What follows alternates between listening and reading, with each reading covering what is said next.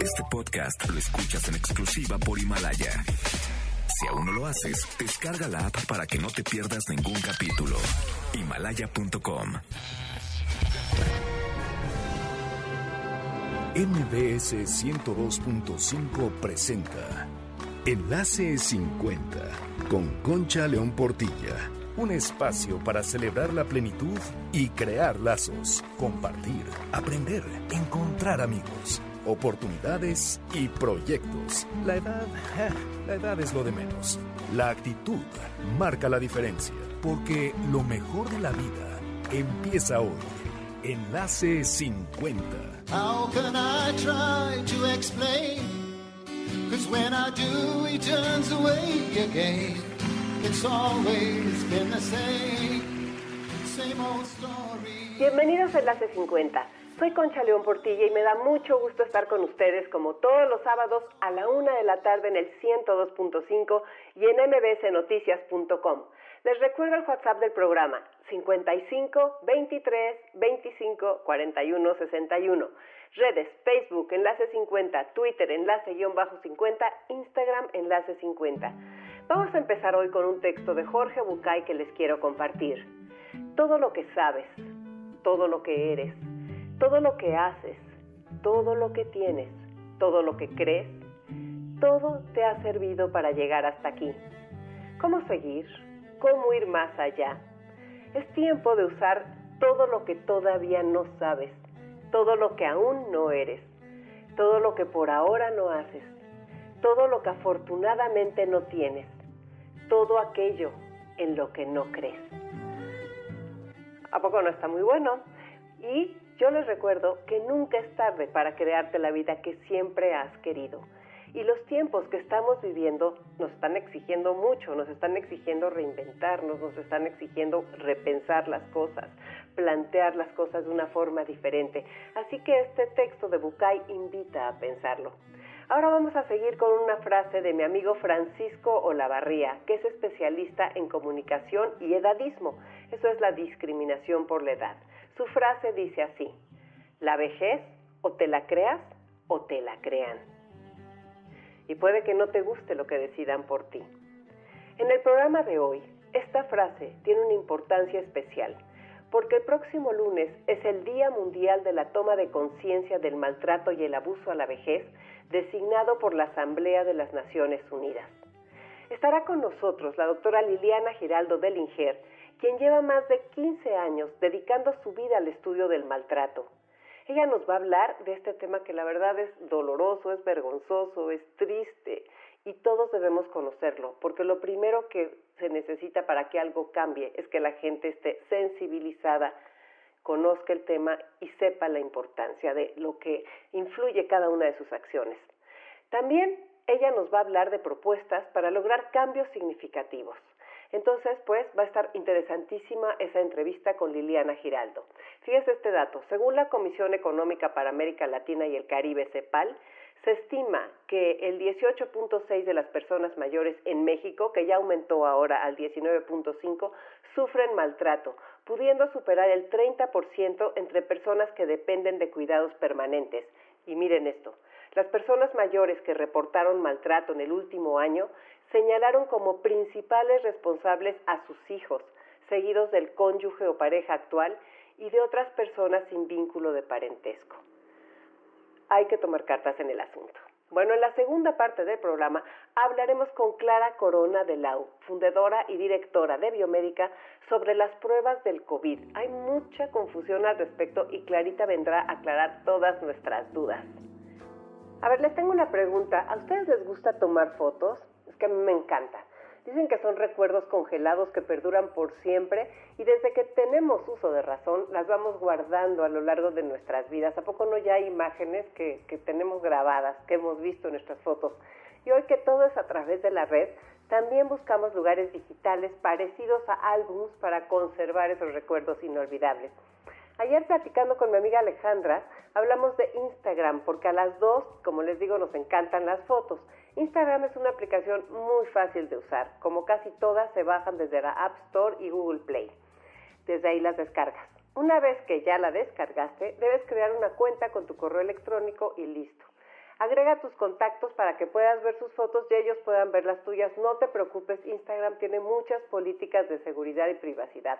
Todo es seguro. Puedes tomar fotos desde la aplicación, o sea, desde Instagram, o las buscas en tu carrete. Y tiene unas herramientas buenísimas que editan tu foto y automáticamente hace que se vea más bonita.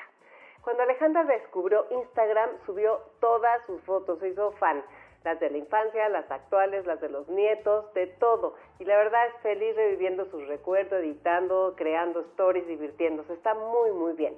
Hoy buscamos cada vez más canales para seguir expresando por todos los medios lo que más nos emociona y nos importa. Y gracias a la red de tus emociones, estamos conectados con aplicaciones como Instagram, que nos dan entretenimiento y la oportunidad de revivir nuestros mejores recuerdos.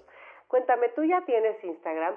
Además, no olvides vernos en el Instagram de MBS Noticias los jueves a las 7.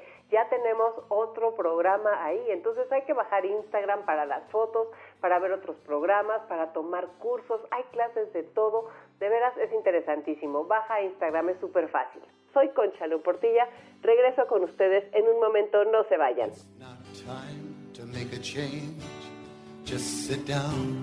Take it slowly.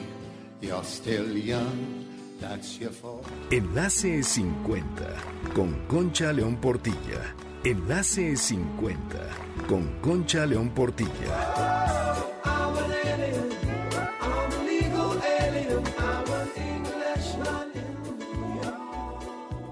Estamos aquí de regreso este sábado 13 de junio en Enlace 50 y no sé si ustedes saben, pero lo tienen que saber que el día 15 de junio es el Día Mundial de la toma de conciencia del maltrato y abuso al adulto mayor designado por la Asamblea de las Naciones Unidas.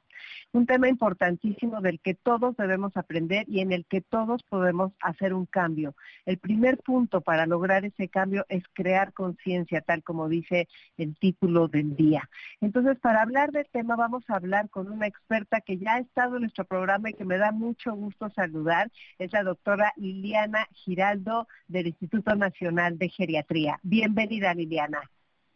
Muchas gracias, Concha, por la invitación y sobre todo eh, en este momento tan importante que es la conmemoración del Día Internacional, como bien lo has dicho, de tomar conciencia contra el abuso y el maltrato hacia las personas mayores. Es un gusto estar aquí con ustedes hoy. Gracias. Liliana, a ver, cuenta a la gente, a la gente cómo haces tú la investigación y cuántos años tienes trabajando en este tema en el INGER. Bueno, eh, yo en el tema del maltrato hacia las personas adultas mayores estoy desde el año 2005.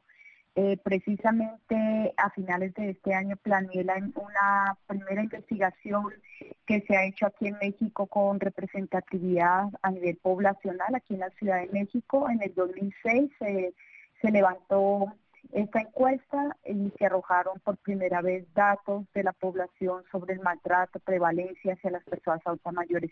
Y desde esa fecha, prácticamente desde el 2006, pues he dedicado mi vida a la investigación en este tema. Fíjate, dedicado su vida a la investigación en este tema, pues te lo agradecemos todos los adultos mayores, y todos los jóvenes a los que se va a poder dar una nueva visión. ¿Me puedes decir en el mundo qué diferencias hay entre el maltrato del adulto mayor en el mundo y en México? O sea, ¿alguna cosa que resalte en especial?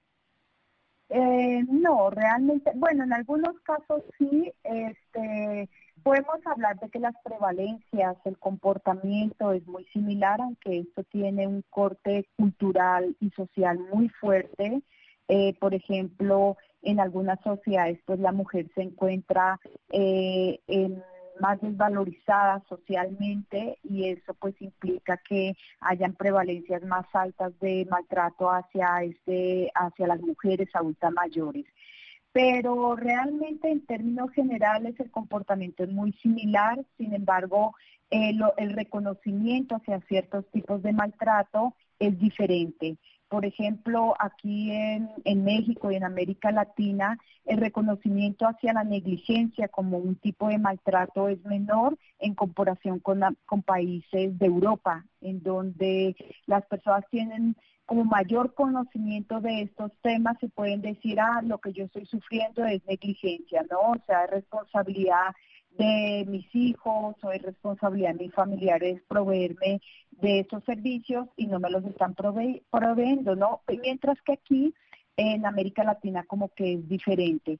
Pero realmente las prevalencias, eh, por ejemplo, en un estudio que, que publica la que, en el que participa la Organización Mundial de la Salud, ahí se menciona que aproximadamente el 16% de las personas adultas mayores sufren eh, maltrato, ¿no? a nivel mundial estamos hablando. A nivel mundial se, hace un análisis de 28 países y eh, se incluyen, por ejemplo, en este estudio 12 países de ingresos bajos y medios y ahí se calcula que durante el último año el 16% de las personas de 60 años o más fueron objeto de alguna forma de maltrato. ¿Nos podrías decir cuáles tipos de maltrato hay?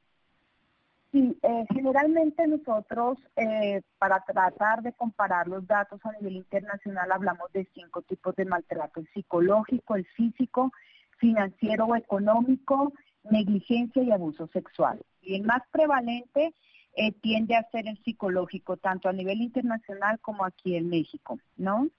Eh, hace algunos años, por ejemplo, se hablaba de que en segundo lugar estaba el físico. Ahora eh, ha habido un mayor reconocimiento de lo que es el abuso financiero, económico patrimonial, ¿no? Entonces, ese ocupa ahora el segundo lugar. El tercer lugar es el físico, el cuarto lugar la negligencia y el quinto lugar el abuso sexual. ¿Quiénes son los que cometen el abuso en su mayoría?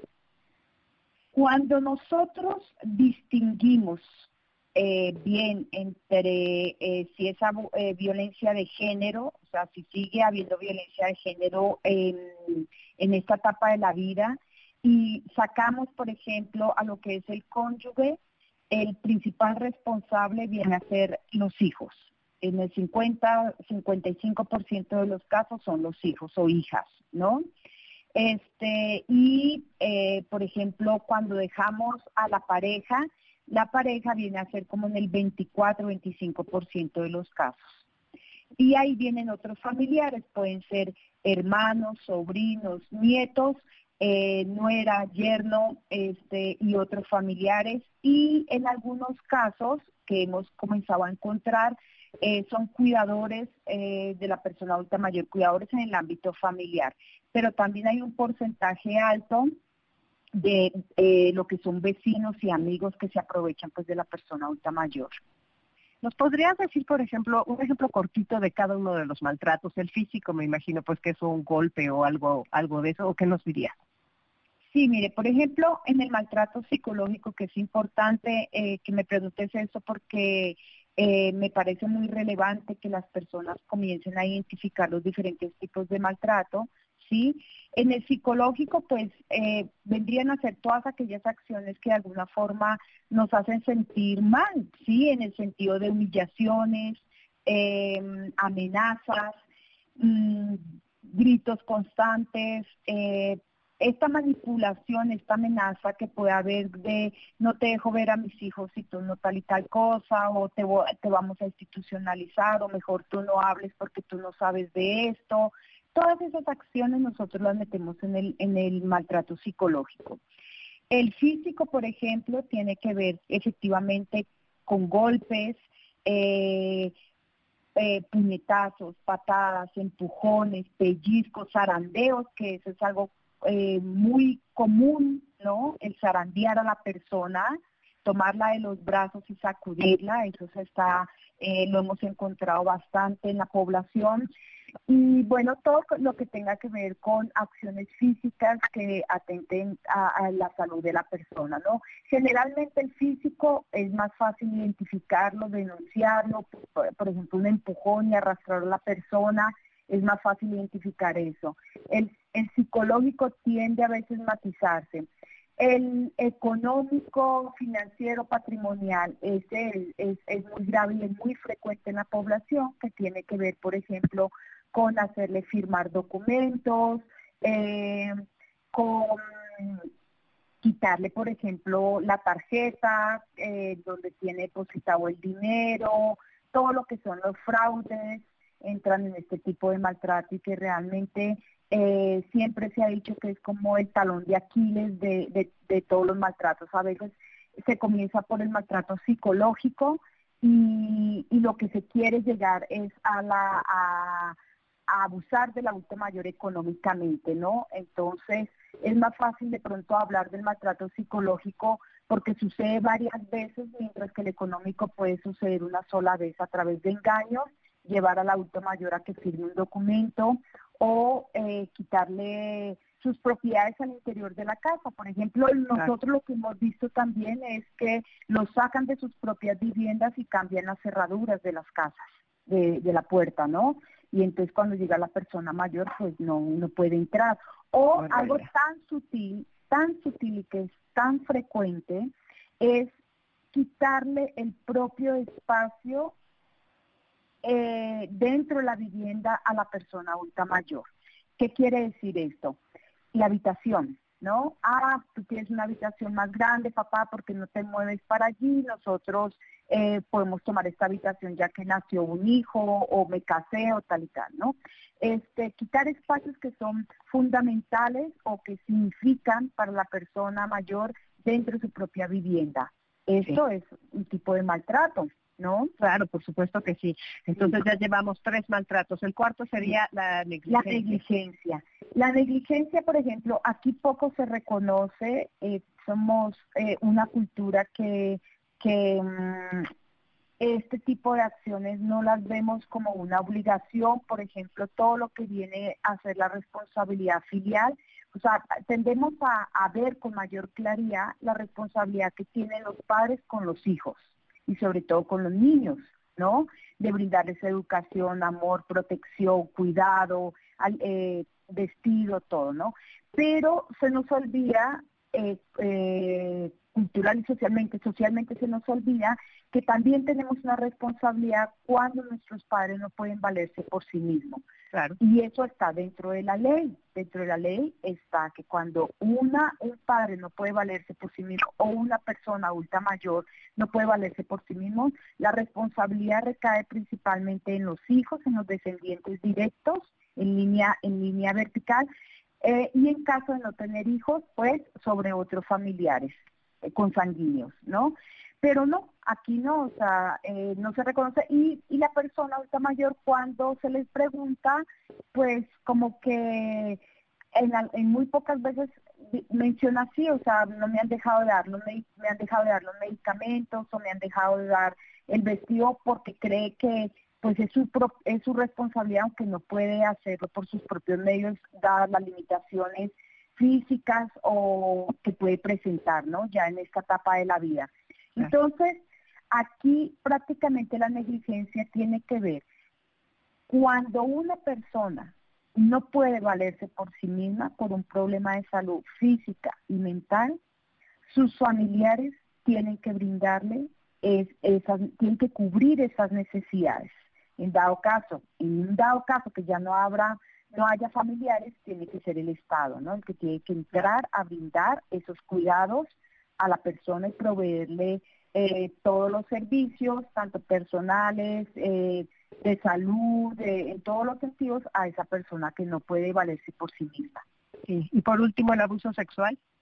El abuso sexual, que es un tema que yo siempre digo, hay que ponerlo sobre la mesa, este, que hace muchos años cuando se hablaba de violencia de género, violencia hacia la mujer, no se pensaba que las mujeres y los hombres adultos mayores fueran objeto de abuso sexual y realmente lo que muestran los estudios a nivel internacional y aquí en México también es que sí existe el abuso sexual y tiene que ver con todo lo que es tocamientos, eh, el abuso sexual es sin consentimiento de la persona, em, eh, eh, hacerle que se desnude, eh, que vea pornografía cuando la persona no quiere, son todas estas cuestiones en torno a la sexualidad, a lo sexual y a a las partes íntimas de la persona adulta mayor, ¿no? A ver, ¿nos puedes, decir, eh, ¿nos puedes decir los números que tienes de cuáles son los abusos que más suceden en México? Claro que sí, mira, eh, estos son resultados eh, recientes eh, de una investigación que realizamos en el Instituto Nacional de Geriatría con apoyo del Consejo Nacional de, eh, de Ciencia y Tecnología, CONACYT.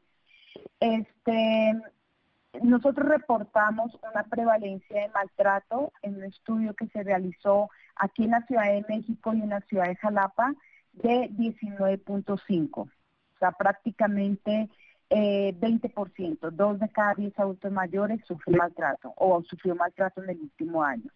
16.2 fue eh, maltrato psicológico, seguido el abuso económico de explotación financiera con 4.4, eh, maltrato físico 3.8, negligencia 2.1 y abuso sexual 0.8.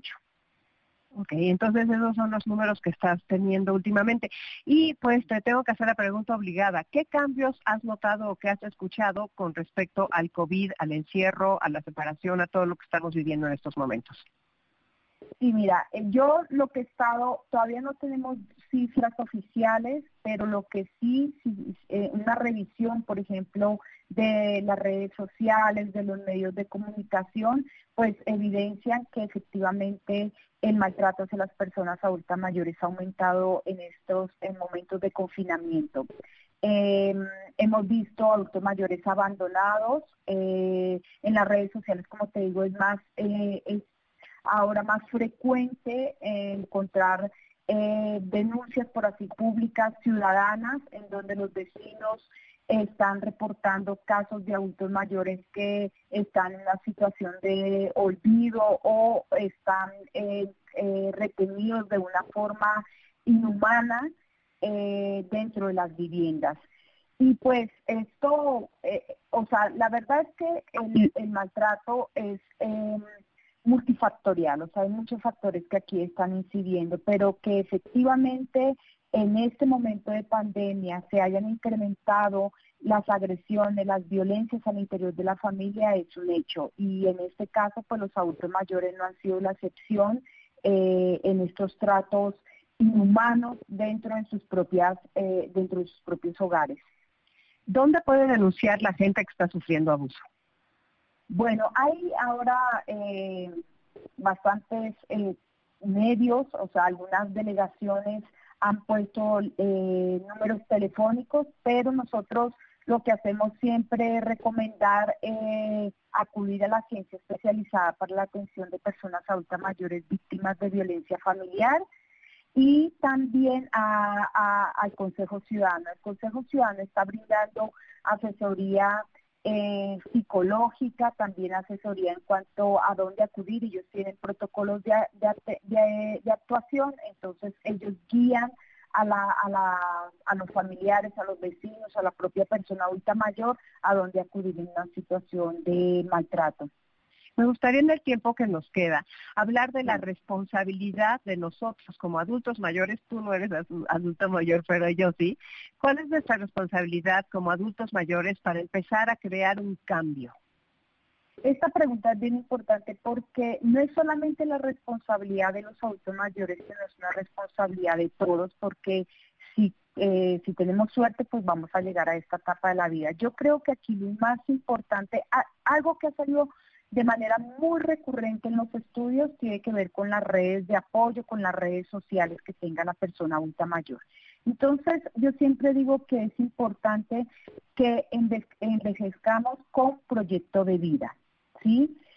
Tenemos que tener, lo ideal es tener un proyecto de vida en esta etapa de la vida, o sea, que le dé sentido a nuestra vida, que nos dé oportunidad de interactuar con otras personas. El momento en que nosotros interactuamos con otras personas, socializamos muchas veces nuestros problemas, pues podemos ser escuchados y en eso de escucha que hay mutuo entre las personas surgen ideas como, oye, eso no es normal lo que te está pasando, tú deberías de ir a buscar asesoría a esto, o dile a tu hijo, o dile a tu familiar que, que no te haga eso.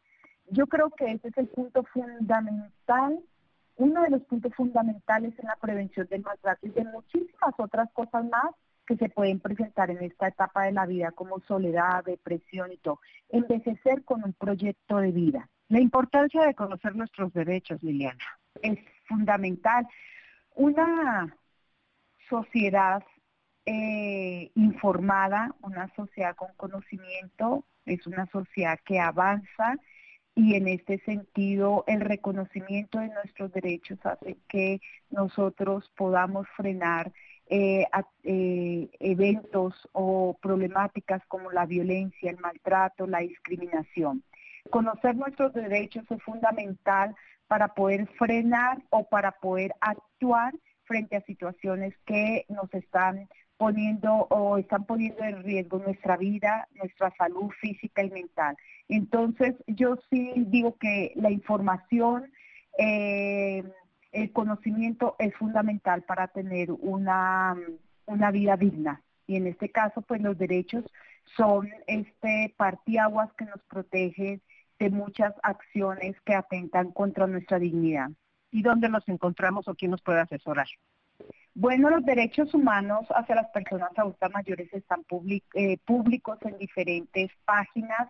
Eh, con el simple hecho de darle un buscador derechos humanos de las personas adultas mayores o ley de derechos humanos de las personas adultas mayores, podemos entrar al INAPAM, por ejemplo, el Instituto Nacional para la Atención de las Personas Adultas Mayores y ahí van a encontrar los derechos publicados en una letra eh, agradable que facilita la lectura, ¿no? Pero realmente están publicados y están visibles en, un buen número de páginas eh, de aquí en la, de México.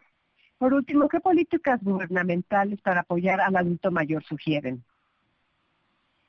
Bueno, eh, hay políticas, efectivamente México ha avanzado en este tema prácticamente desde la Segunda Asamblea Mundial sobre envejecimiento del 2002. Se creó la Ley de Derechos Humanos de las Personas Adultas Mayores que acabamos de mencionar y se han ajustado o modificado algunas leyes como la Ley General de Salud y otras leyes, normas oficiales y se han creado vías de atención.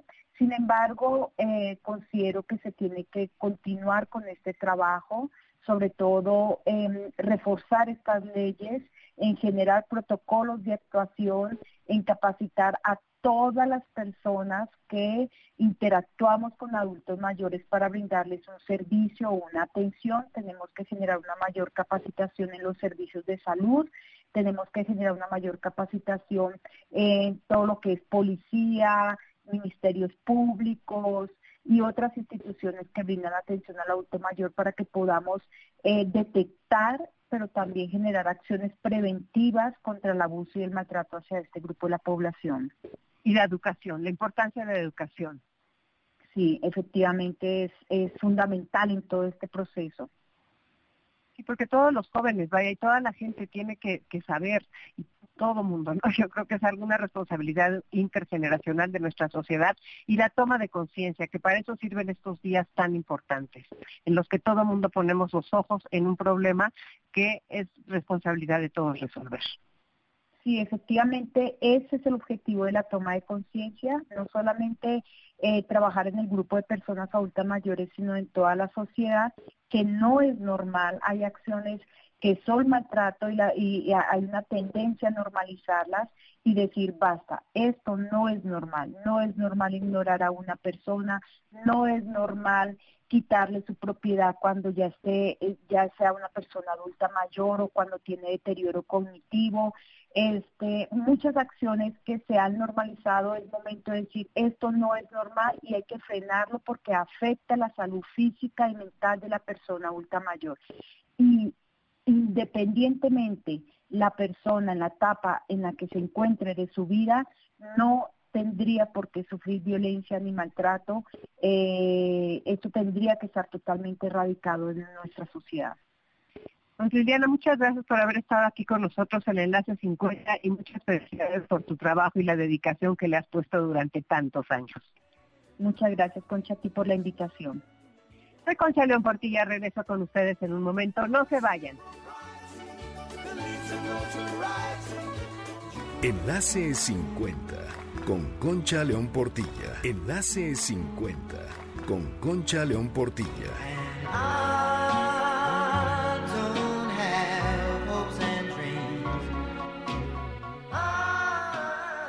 Bueno, pues como hay tanta confusión y tantas cosas respecto a las pruebas para el COVID-19, nada mejor que hablar con Clara Corona de la UD Biomédica para que nos aclare cómo están las cosas. Clarita, bienvenida en Enlace 50. Muchas gracias, Concha. Me encanta estar de nuevo contigo y con tu público. Ya te hace tres meses que hablamos, ¿te acuerdas? Cuando estaba iniciando todo esto.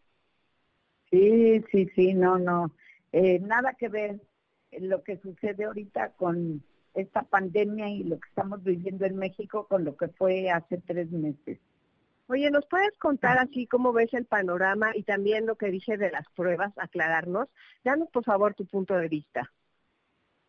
Claro, con mucho gusto. Mira, eh, sobre todo en las pruebas, porque siento que hay mucha confusión en el público. Hay dos tipos principales de pruebas eh, que se usan en todos los países en medio de esta pandemia. Las pruebas moleculares y las pruebas serológicas. Las pruebas moleculares, eh, que también se les llama pruebas de reacción en cadena de la polimerasa, por eso las siglas PCR que escuchamos mucho son las siglas en inglés, es esto que les dije, y son las recomendadas en la OMS y en todo el mundo para hacer un diagnóstico para confirmar un caso vigente de COVID. ¿Por qué? Porque trabajamos directamente con el ARN, que es el ácido ribonucleico, la parte genética del virus. O sea, trabajamos con el material genético y lo tomamos de las secreciones respiratorias o de la nasofaringe de los pacientes, ¿no? Eh, ¿por, qué, ¿Por qué esta prueba es la única diagnóstica? Bueno, pues estamos trabajando directamente con la genética del virus. De un resultado positivo indica que el paciente está infectado en ese momento, uno negativo que no está infectado, pero el positivo que está infectado, y ahí viene lo importante, es que tiene la capacidad de contagiar. Y las pruebas serológicas, que las voy a dividir en dos para que la gente entienda, son las pruebas rápidas las pruebas de cartucho, que se están vendiendo ahorita mucho, estas pruebas rápidas eh, son pruebas que son para ver la respuesta de nuestro organismo al virus, ¿ok? No son de diagnóstico. Lo enfatizo mucho porque en la población se están utilizando para diagnóstico y ese es un error muy grande. Y existen las pruebas serológicas, que miden lo mismo, nuestra respuesta al virus, cómo generamos anticuerpos, y estas pruebas son pruebas de plataformas automatizadas en donde lo que terminamos son los anticuerpos también. La gran diferencia entre las pruebas rápidas y estas es que no necesariamente las pruebas rápidas tienen la misma sensibilidad y especificidad que las pruebas de laboratorio. No quiero satanizar y hablar mal de las pruebas rápidas, puedo decir que eh, entraron de forma incorrecta a nuestro país, sí, porque tienen mucha gente que las vende y que no tiene capacidad técnica ni para procesarlas, ni es un proveedor formal que las podría vender. Tienen su razón de ser. Tú no vas a ir a zonas rurales, a un lugar eh, retirado, donde no hay equipo, automatizado para que tú puedas hacer unas pruebas. Entonces, las pruebas rápidas sirven con sus bemoles, cosa que uno, eh, bueno, lo toma en cuenta, pero finalmente es más importante hacérselas con indicaciones específicas que no hacerlas porque no hay un instrumento, ¿no? Y, y como decía, la segunda son las pruebas de laboratorio instrumentales, en donde nosotros determinamos los anticuerpos que se llaman IgG, los anticuerpos IgG son anticuerpos que nos van a cubrir, son los anticuerpos de inmunidad. Es muy importante que se sepa que los anticuerpos tardan un determinado tiempo en producirse. Si yo me infecto hoy, me tengo que hacer una prueba de PCR porque quiero saber si soy portadora, porque puedo ser asintomática, y contagiar a más gente, ¿no? O yo misma saber si estoy positiva. Ok, pero ahí no tengo anticuerpos. Por eso es el riesgo de las pruebas rápidas. Yo tengo que dejar pasar siete días para que se inicien a producir esos anticuerpos.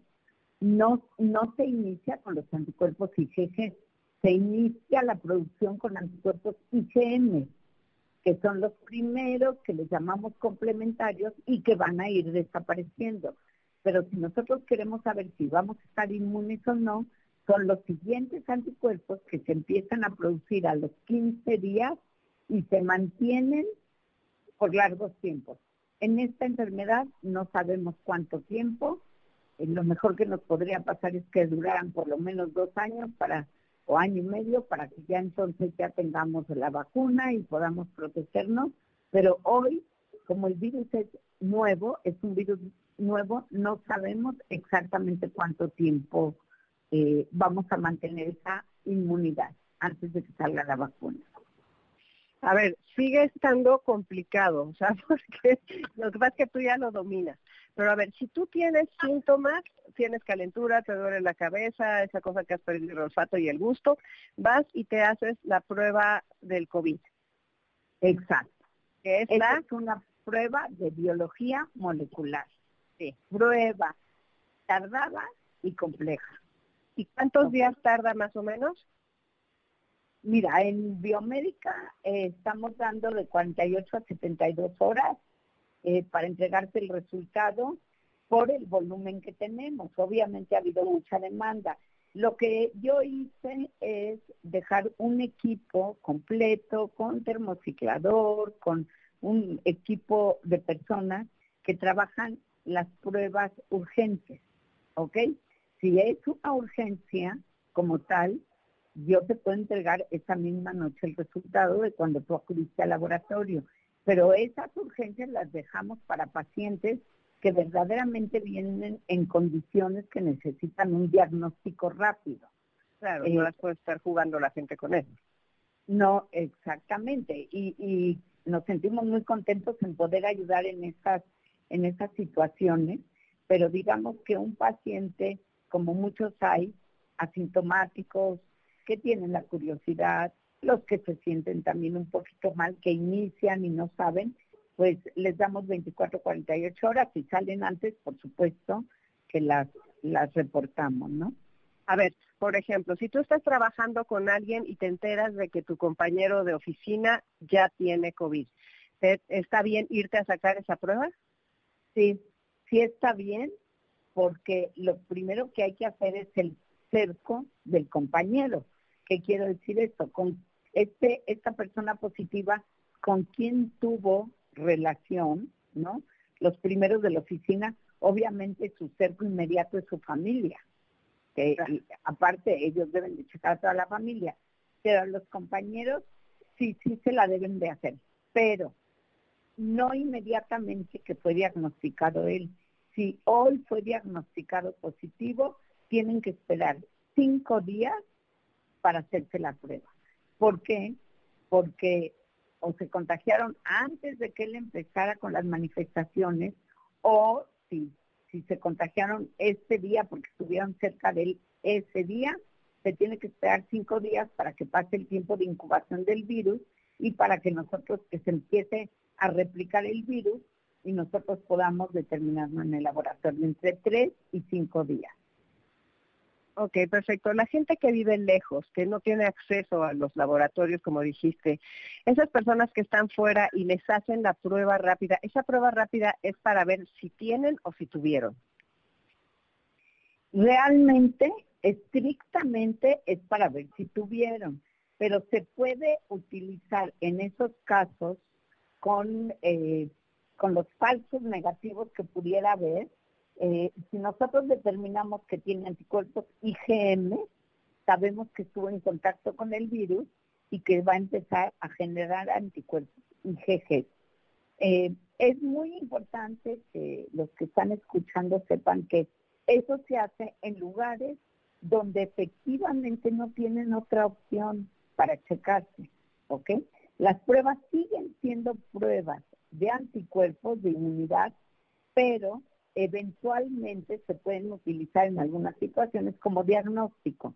Si ya empiezan a salir los anticuerpos IgM, quiere decir que esa persona sí estuvo en contacto con el virus. Es que fíjate que tenemos una pregunta aquí que nos han hecho varias veces de personas que ya no aguantan sin ver a sus papás adultos mayores. O sea, papás que tienen 80, 90 años, que es el cumpleaños del papá, o sea, cosas así. Entonces hay quienes andan diciendo, hazte una prueba rápida y si sales negativo puedes ver a tu papá. ¿Qué opinas de eso? Que es un error tremendo, tremendo. O sea, porque la prueba rápida, si le sale negativa, no quiere decir que no están infectados. Quiere decir que todavía no tienen una respuesta inmune hacia el virus. Eso es gravísimo, porque esa persona puede ser un asintomático que está contagiado, que puede contagiar y, la prueba rápida le va a salir negativa. Eso es un error, eso no lo deben de hacer.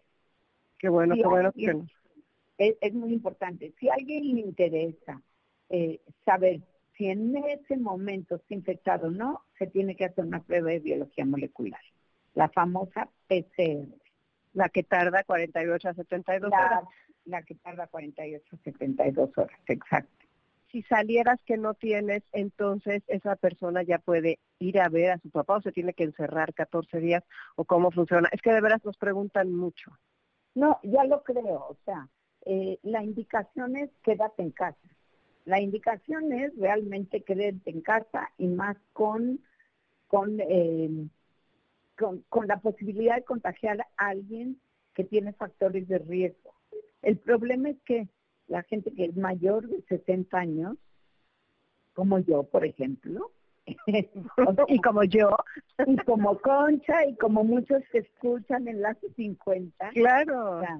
el gran problema es no que se infecte uno, sino que puedes ir a infectar a alguien que tiene algunas condiciones de riesgo, como que es obvio por la edad, por eso digo la edad, arriba de 60. Claro que la gente que tiene arriba de 60 años es más propenso a hipertensión, muchos eh, son un poquito obesos, ¿sí? Eh, diabéticos, no es lo mismo un diabético juvenil que un diabético a los 70 años por supuesto. gente que ha fumado muchos años o que tiene gente ¿no? que ha fumado, exacto. Entonces, yo sí creo que hay que esperarnos un poquito más, un poco más, o, o no sé si vieron que salió mucho en internet en donde eh, se las ingeniaron en el Día de las Madres poner una pared de plástico, de un plastiquito, donde la abuelita metía las manos a unos guantes y del otro lado estaba el nietecito también con unas manitas abrazándose. ¿Lo vieron? no, no lo vi, pero qué, buena idea. Eh, es, fue, es una idea genial y te la voy a mandar a ver si la puedes compartir. Sí, por favor, mándame. Pero, eh, por supuesto, que si uno quiere ver a los abuelitos y tú estás a, de lejos, y eso es una cuestión muy personal, ¿eh? Muy personal de que si estás de lejos y lo estás saludando lejos, por supuesto que no va a pasar nada, ¿no? O sea, eh, de que eventualmente se vieran de muy lejos, pero estás hablando que el abuelito está en el coche o el familiar está en el coche y el abuelito está en la casa, ¿no? O sea, o en un jardín, no sé. Pero la recomendación es quédate en casa y más en este tiempo porque la realidad es que vamos para arriba. No lo digo solamente yo, que por experiencia se los digo, porque eh, recibimos gente y sabemos los resultados diariamente y sabemos cuántos salen positivos. Eh, lo dice también la información que nos dan todos los días. O sea, esto va en ascenso y esperemos que pronto, muy pronto, podamos ahora sí eh, luchar a que se aplane o que baje la, curva. La labor que está haciendo las personas que están en casa, que no es mi caso porque yo tengo que venir al laboratorio, es mi responsabilidad. Y claro, tú eres de primera fila.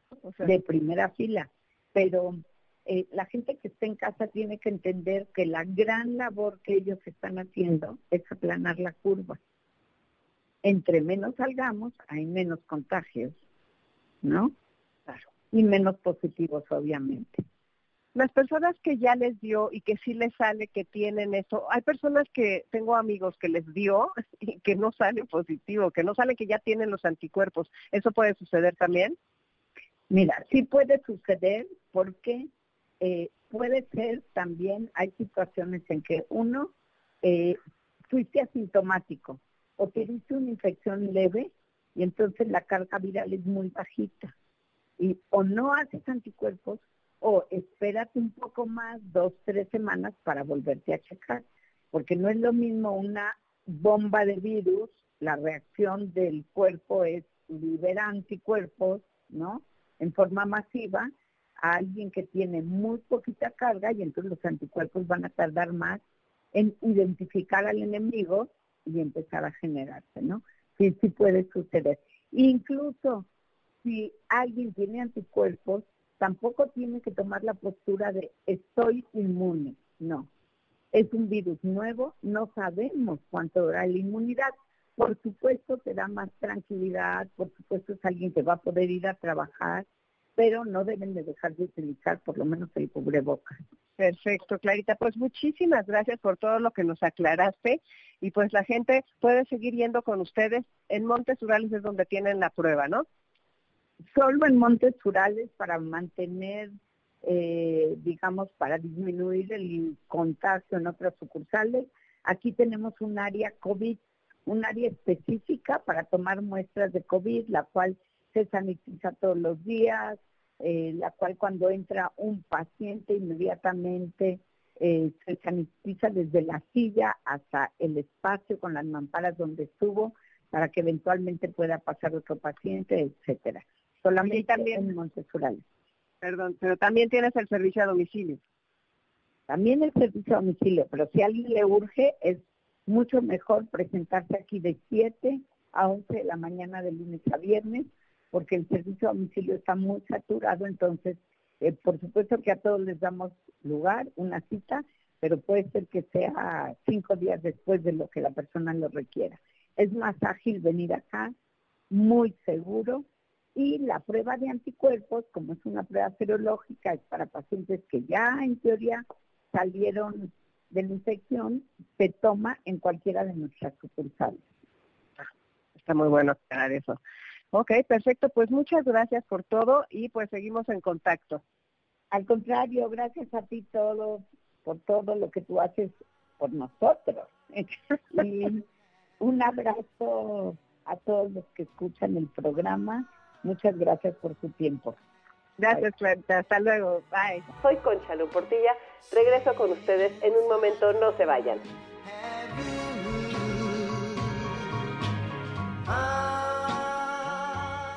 Enlace 50 con Concha León Portilla. Enlace 50 con Concha León Portilla. Ya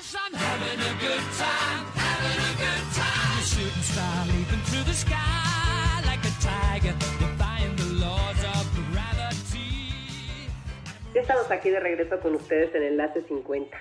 Les recuerdo que los martes a las 7 seguiremos con nuestros Facebook Live en la fanpage de Enlace 50 y que los jueves estamos en el Instagram de MBS Noticias, en la nueva sección de Wellness, donde hay muchísimo que aprender. No se pierda ninguno de los dos.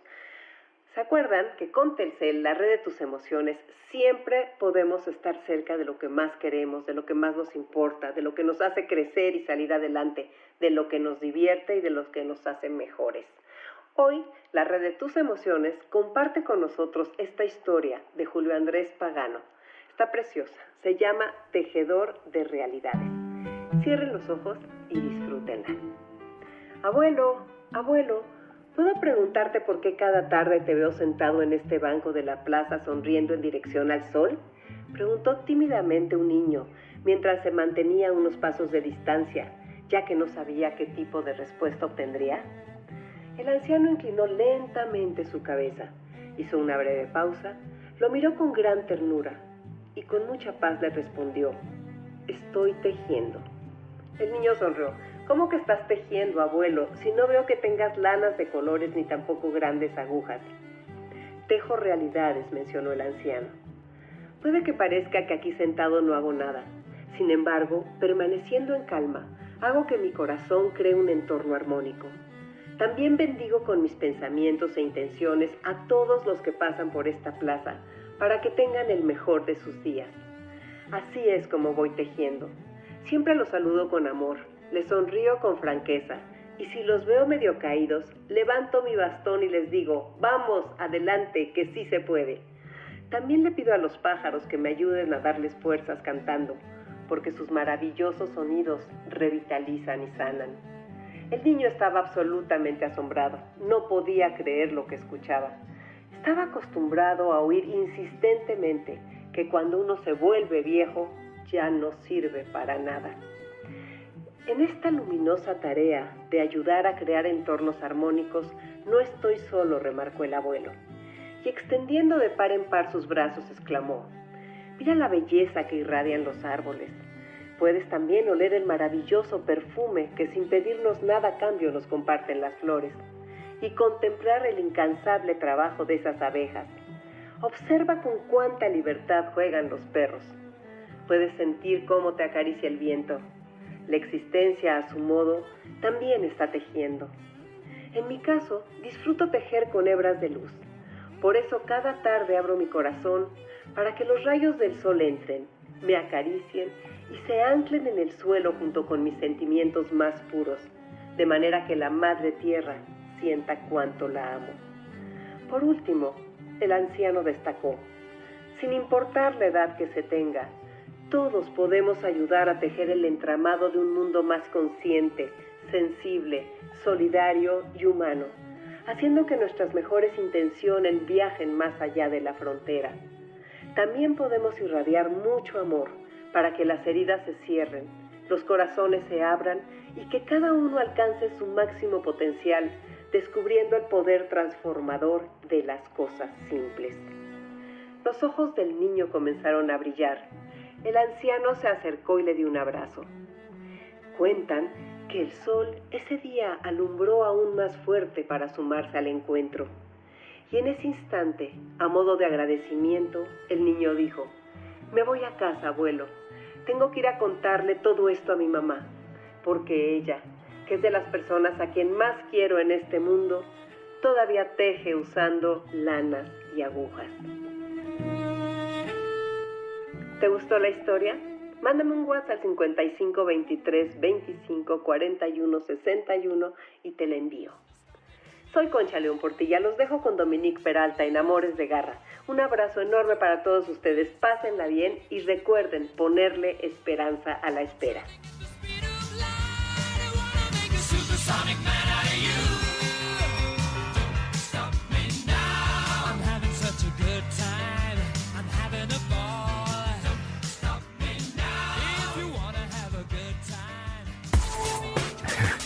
¿Cuántos años tengo? ¿A quién le importa? NBS 102.5 presentó Enlace 50 con Concha León Portilla. Te esperamos el próximo sábado, una a 2 de la tarde, por MBS 102.5. Este podcast lo escuchas en exclusiva por Himalaya. Si aún no lo haces, descarga la app para que no te pierdas ningún capítulo. Himalaya.com